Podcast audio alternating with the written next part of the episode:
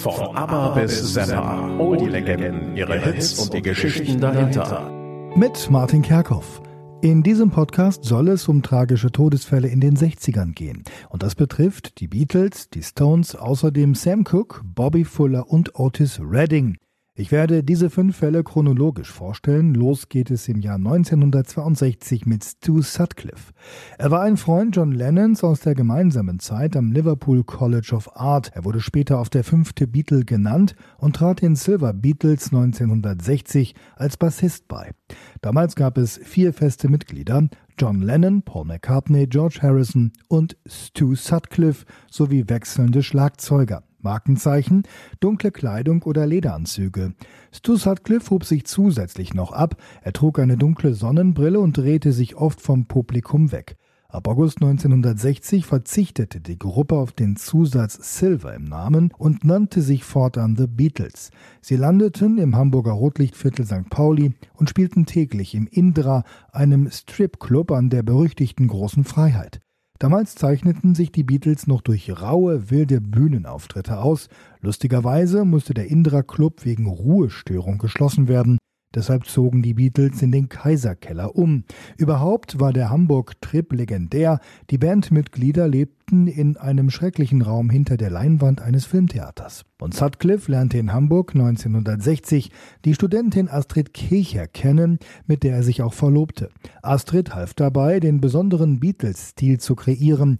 Sie schlug ihnen vor, sich alle eine bestimmte Frisur wachsen zu lassen. Den Pilzkopf in Deutschland damals sehr modern. Also keine Rockabilly-Pomade mehr. Sutcliffe trug außerdem Lederhose, Jackett ohne Kragen und Hemd. Fertig war der Beatles-Look. Dann der Bruch. George Harrison wurde ausgewiesen, weil er noch minderjährig war. Paul McCartney und Pete Best wurden wegen angeblicher Brandstiftung ausgewiesen. Sie sollen einen Wandteppich angezündet haben. Die Band kehrte also wegen der Ausweisungen erstmal nach Liverpool zurück und trat dort auch auf. Sutcliffe beschloss aber in Hamburg bei seiner Freundin zu bleiben. Im April 61 hatten die Beatles dann wieder ein erneutes Engagement in Hamburg und zwar im Top Ten Club. Stu Sutcliffe spielte dann aber nur noch gelegentlich mit. Er hatte keine Lust mehr und verließ die Gruppe noch während des Hamburg-Aufenthalts. Im Juli 61 entschied sich Stu also, die Beatles zu verlassen. Warum? Weil er sein Kunststudium wieder aufnehmen wollte. Wenn man sich die Geschichte anschaut, wird klar, dass Sutcliffe nur in ganz wenigen Songs der Beatles mitwirkte, und zwar in der ganz, ganz frühen Phase der Band. Das hing auch damit zusammen, dass er kein besonders talentierter Musiker war. Mit dabei waren Songs wie Cayenne und Hallelujah, I Love You So.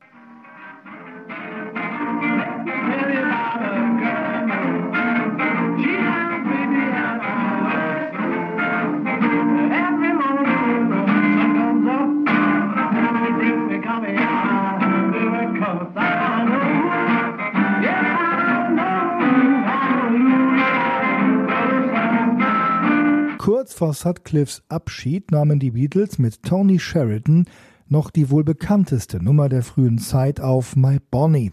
Da war Sutcliffe zwar nicht mit von der Partie, die Single soll aber trotzdem hier kurz vorgestellt werden, denn sie landete damals in den deutschen Charts.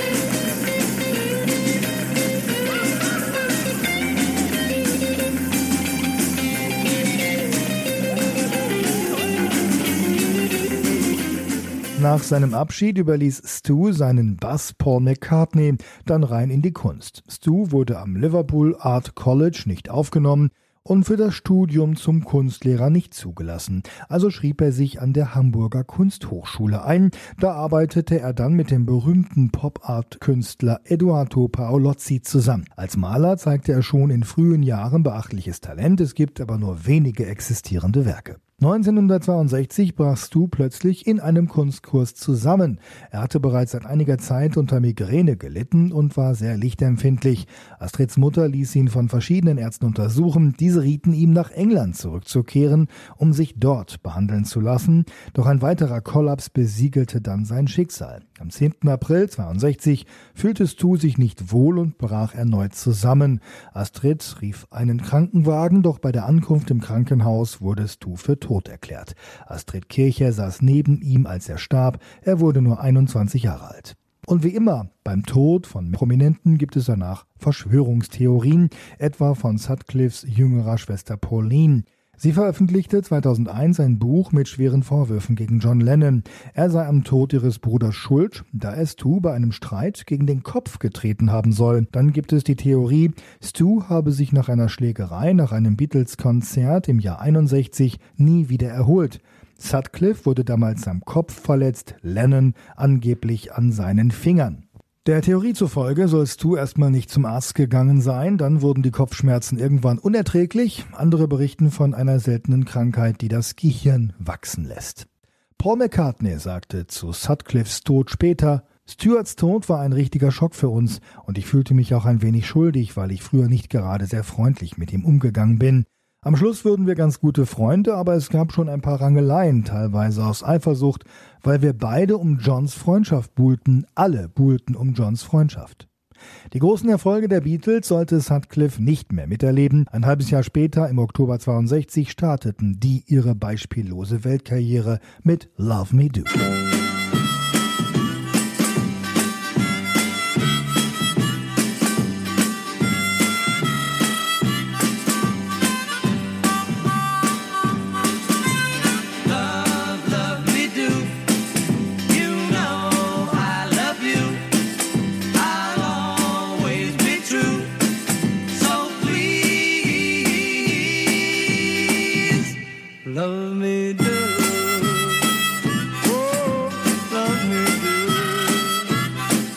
Willkommen zu Sam Cooke, ein wunderbarer Künstler. Der King of Soul Ende der 50er und in den frühen 60ern.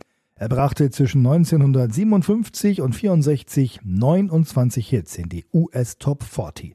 Er war das Idol der Afroamerikaner und engagierte sich stark in der Bürgerrechtsbewegung. Viele Songs sind bis heute durchaus sehr bekannt. Seinen absoluten Durchbruch als Star feierte Cook 57 mit dem Hit You Sent Me. Darling, you send me. I know you send me, darling. You send me. Honest you do, honest you do, honest you do.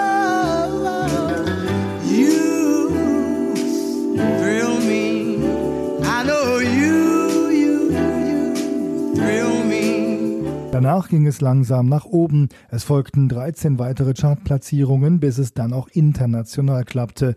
Mit einer Nummer, die 1960 in Großbritannien Platz 2 erreichte und übrigens 1986 im deutschsprachigen Europa nochmal die Charts durcheinander wirbelte. Lustige Geschichte, das Cook-Lied wurde wieder veröffentlicht, nachdem es durch eine Levi's Jeans-Werbung erneut populär geworden war und das obwohl die Version im Werbespot von Tony Jackson eingesungen worden war. Am Ende setzte sich das Original durch und konnte 1986 etwa in Deutschland für eine Woche Platz 2 der Charts belegen. Wonderful World. Don't know much about history. Don't know much biology. Don't know much about a science book. Don't know much about the French I took, but I do know that I love you. And I know that if you love me too, what a wonderful world this would be. In den frühen 60s startete Sam Cooke dann richtig durch. Ebenfalls 1960 erreichte er mit Chain Gang Platz 2 der US-Charts. That's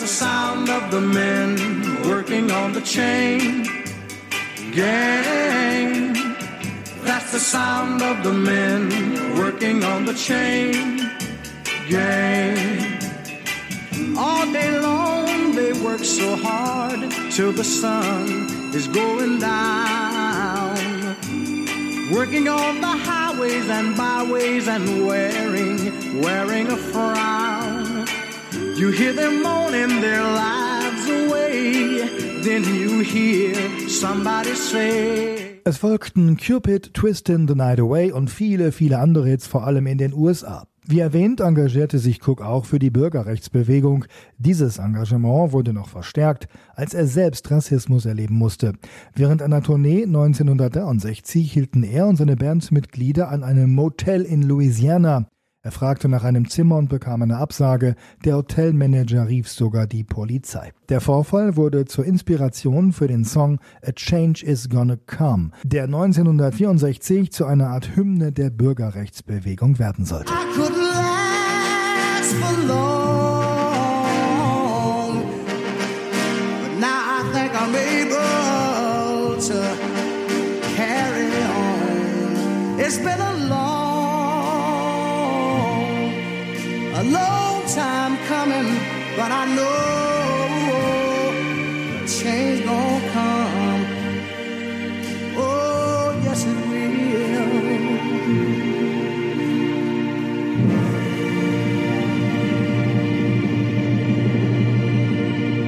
Sam Cooke traf sich sogar mit dem bekannten Bürgerrechtler Malcolm X. Mit Boxlegende Muhammad Ali, der ebenfalls in der Bewegung engagiert war, war Cooke befreundet. Einmal sangen sie zusammen sogar mal in der Öffentlichkeit, 1964 im Rahmen eines Interviews für die BBC. Hey, hey, the gang's all here. Join in the fun. Hey, hey, the gang's all here. We're gonna swing as one. Cook war aber auch ein Schürzenjäger, hatte viele Affären und das verstärkte sich nochmal nach einem tragischen, dramatischen Ereignis. 1963 ertrank der 18 Monate alte Sohn im Swimmingpool.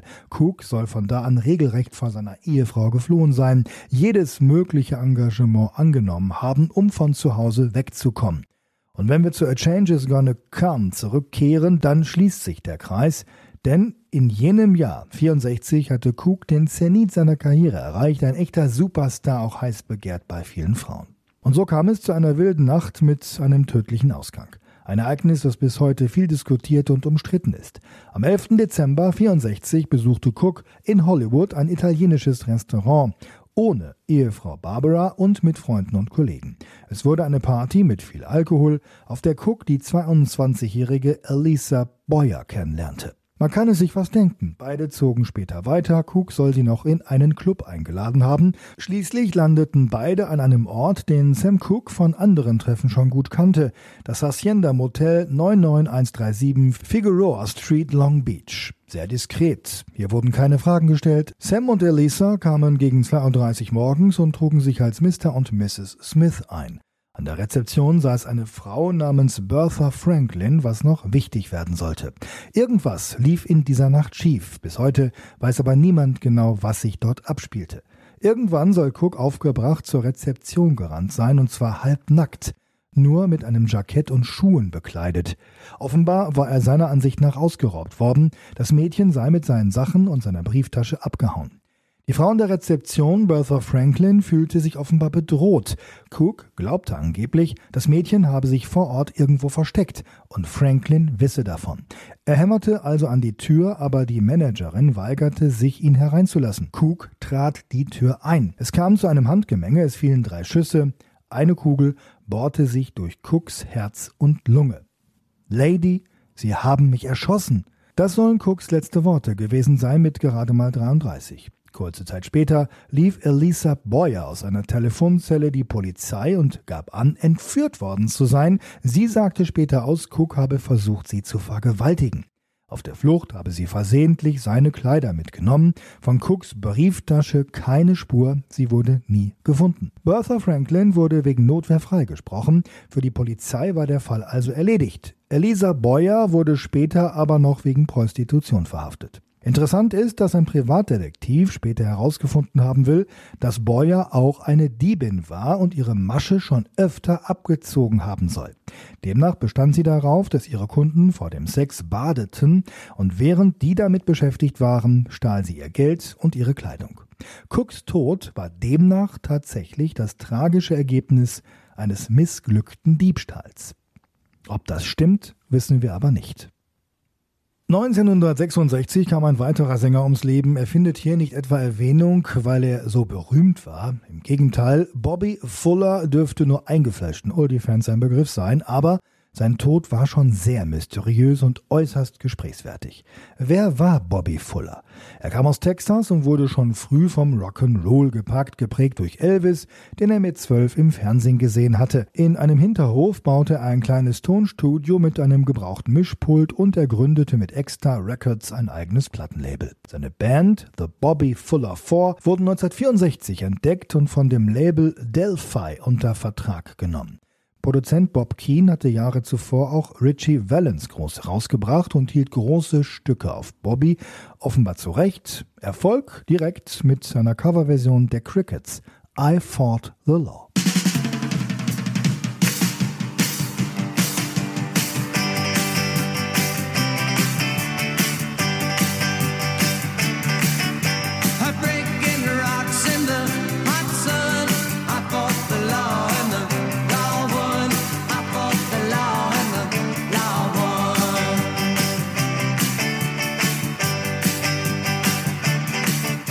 Platte erschien 1965 und sprang 66 im Januar direkt auf Platz 9 der US-Charts. Und nicht nur das, auch in Großbritannien landete die Scheibe in den Charts. Es folgte im gleichen Jahr eine weitere Covernummer aus der Feder von Buddy Holly, Love's Made a Fool of You. Aber weitere Songs sollte es nicht geben, stattdessen eine mysteriöse Geschichte. Am 17. Juli 1966 gab Bobby bekannt, eine neue Band gründen zu wollen. Er wollte mit einigen Musikern experimentieren und hatte sich mit denen offenbar auch schon verabredet. Außerdem wollte er ein Auto kaufen von seinem Gitarristen. Die Termine dafür nahm Bobby Fuller aber nicht mehr wahr. Am 18. Juli gingen Bandmitglieder also zu seinem Haus in LA. Seine Mutter bemerkte Bobbys Auto, ein Oldsmobil, vor der Wohnung. Die Autotür wurde geöffnet und es bot sich ein schreckliches Bild. Bobby war tot. Saß auf dem Fahrersitz, die Hände am Schlüssel, der in der Zündung steckte, berichten einige Medien. Überall soll es nach Benzin gerochen haben, die Kleidung soll voll davon gewesen sein. Auf dem Beifahrersitz stand ein Benzinkanister. Todesursache laut Gerichtsmediziner Bobby Fuller war an Benzindämpfen erstickt. Aber angeblich soll Fuller auch Blutergüsse auf Brust und Gesicht gehabt haben, die Finger sollen gebrochen gewesen sein. Was war passiert? Nach Aussagen der Mutter hatte Bobby ein Uhr nachts einen Anruf bekommen und ging weg. Er soll aber wiedergekommen sein. Der Vermieter will später mit ihm gegen drei Uhr noch einige Biere getrunken haben und da sei Bobby gut drauf gewesen. Die Polizei ging trotzdem von Selbstmord aus. Die Frage, gab es vielleicht Gründe für einen Mord? Bobby hatte angeblich eine Lebensversicherung über eine Million Dollar abgeschlossen, in der die Bandmitglieder begünstigt gewesen sein sollen. Andere Quellen berichten, die Delphi-Investoren seien begünstigt gewesen und darunter soll auch die Mafia gewesen sein. Ein ähnliches Muster wie bei Richie Valens neun Jahre vorher. Er war nämlich bei einem Flugzeugabsturz mit Buddy Holly ums Leben gekommen und doch damals soll Delphi mit dem Tod viel Geld verdient haben.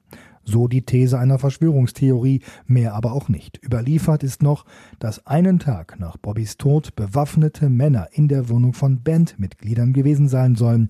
Alles sehr mysteriös, aber leider ungeklärt. Wir kommen ins Jahr 1967. Da spielte sich eine wirklich tragische Geschichte ab, die in die Musikgeschichte eingehen sollte, vor allem mit einem Detail in einem großen Hit, das aber viele gar nicht kennen. Dazu später mehr. Ich rede von Otis Redding, der bis zum Jahr 67 schon über 20 Chartplatzierungen in den US-Charts vorzuweisen hatte. Keine großen Hits, aber er war drin, etwa mit Mr. Pitiful im Jahr 65.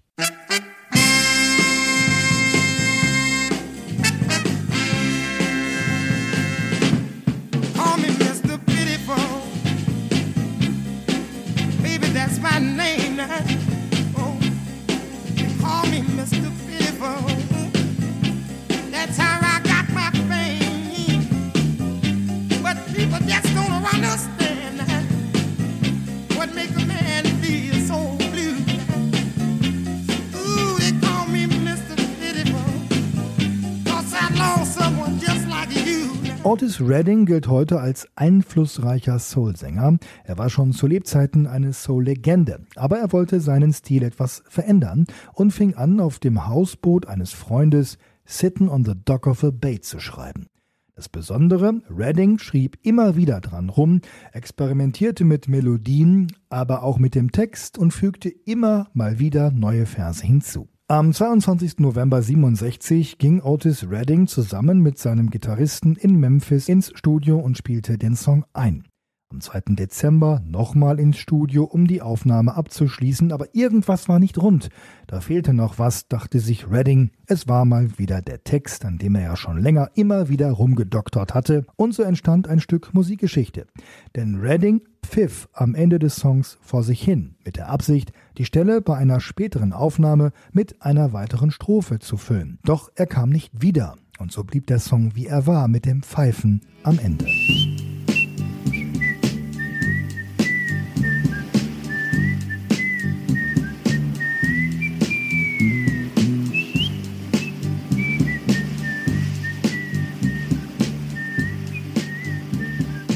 Redding und die Band Die Bar Keys brachen zu einer Konzertreise auf. Am 9. Dezember waren sie in Cleveland, erst in einer Fernsehshow, dann ein Clubauftritt. Am nächsten Tag war ein weiterer Auftritt in Madison, Wisconsin geplant. Trotz starken Regens und wirklich sehr schlechtem Wetter entschied sich Redding zu fliegen mit seinem Privatflugzeug, sechs Bandkollegen bzw seinem Manager.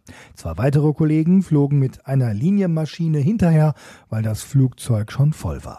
Im Landeanflug kam es zur Katastrophe. Die Privatmaschine sank zu schnell und stürzte in den Lake Monona. Bandmitglied Ben Coles war der einzige Überlebende. Er hatte seinen Sicherheitsgurt gelöst, als die Maschine abstürzte. Später kam er im eiskalten Wasser zu sich und wurde gerettet. Otis Redding dagegen war tot. Sein Song Sittin' on the Dock of a Bay blieb also unverändert und schoss im Januar 68 auf Platz 1 der US-Charts und wurde darüber hinaus zum Welthit. Sitting in the morning sun I'll be sitting when the evening comes Watching the ships roll in And then I'll watch them roll away again I'm sitting on the dock of the bay watching the tide roll away. Ooh, just sitting on the dock of the bay, wasting time. I left my home in Georgia, headed for the Frisco Bay. I've had nothing for Look like nothing's gonna come my way. So I'm just gonna sit on the dock of the bay, watching the tide roll away. I'm sitting on the dock of the bay, wasting time. Am 3. Juli 1969 starb Brian Jones, Gründungsmitglied der Rolling Stones. Nein, man kann sogar sagen, er hat die Stones gegründet. Er war es nämlich, der Überlieferungen zufolge 1962 eine Anzeige schaltete, mit der er Musiker für Sessions im Pub suchte. Und es meldeten sich unter anderem Mick Jagger und Keith Richards. 1963 kamen dann Bill Wyman und Charlie Watts dazu und auch der Name der Band soll dann auf die Kappe von Brian Jones gegangen sein. Der Besitzer eines Clubs soll damals gefragt haben, wie heißt er denn eigentlich? Und Jones soll dann auf den Boden geblickt haben, wo er angeblich ein Muddy Waters Album sah und das erste Stück auf diesem Album heißt Rolling Stone, also sagte Jones The Rolling Stones. Der Rest ist Geschichte. Jones erlebte den Höhepunkt der Stones mit, war kreativer Antrieb, denn er spielte ja nicht nur Gitarre, er setzte auch eine Sitar ein oder ein Hackbrett oder eine Blockflöte, wie beispielsweise in Ruby Tuesday. She would never say where she came from. Yesterday don't matter if it's gone. While the sun is bright, or in the darkest night, no one knows. She comes and goes.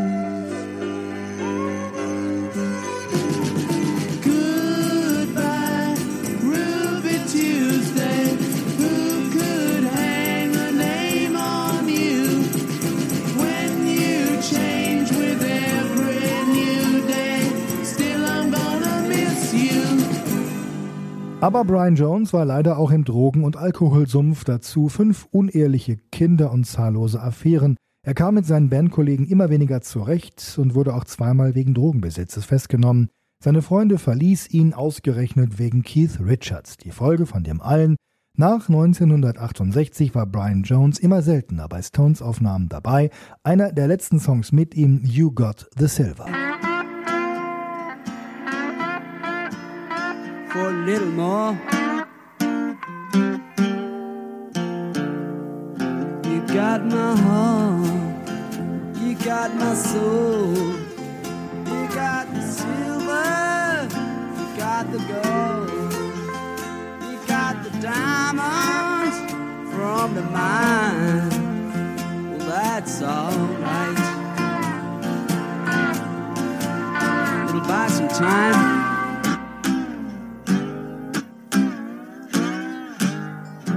Am 8. Juni 69 dann der endgültige Bruch. Die Stones ersetzten Jones durch Mick Taylor. Brian Jones wollte eine neue Band gründen, er hatte Pläne. Schreiben, einen Film drehen, aber am 3. Juli 69 war dann Schluss. Eine dubiose Rolle dabei könnte Frank Thorogood spielen. Er war von Tom Keelock, dem Sicherheitsexperten des Stones, ins Gespräch gebracht worden. Demnach überredete er Jones, dass Thorogood doch einige handwerkliche Arbeiten in seiner Villa durchführen könne. Thorogood zog dann tatsächlich mit Freundin und einigen Freunden in das Anwesen von Jones ein. Thorogood soll aber kaum gearbeitet haben, sondern viel lieber gefeiert haben, auch mit Alkohol und so weiter. Es kam zum Konflikt wohl auch deshalb, weil das Haus in einem schlechten Zustand war und sogar ein Balken aus der Decke runtergefallen sein soll und es soll Streit ums Geld gegeben haben. Brian Jones soll dann Frank und Freundin eingeladen haben, um alles zu besprechen. Bis heute ist unklar, was danach passierte. Eine wilde Party mit vielen Menschen, auch Arbeitern aus Frank Thorogoods Team oder gab es nur ein Pärchentreffen zu viert mit Brians neuer Freundin? Widersprüchliche Aussagen dazu. Klar ist, dass Brian irgendwann nachts schwimmen ging und dort ertrank er dann, obwohl er gut schwimmen konnte, keine bedeutenden Spuren von Alkohol oder Drogen im Blut. Aber die Obduktion soll dann Erschreckendes zutage gebracht haben, etwa ein abnorm großes, verfettetes Herz. Die Leber soll bei dem 27-Jährigen doppelt so schwer wie normalerweise üblich gewesen sein. Jones war also alles andere als gesund. 1994 gab es dann aber eine überraschende Enthüllung. Frank Thorogood soll auf seinem Sterbebett die wahren Abläufe geschildert haben. Seine Freunde und er hätten damals ausprobiert, ob Brian Jones wirklich so ein guter Schwimmer sei. Also hätten sie aus Spaß seinen Kopf unter Wasser gehalten. Und das ging offenbar schief. Beweise oder weitere Zeugen dafür gibt es aber nicht. 2009 nahm die Polizei den Fall nochmal auf, ohne Ergebnis und so bleibt auch der Tod von Brian Jones weiter rätselhaft. Von ABBA bis Zappa, Oldie-Legenden, ihre Hits und die Geschichten dahinter.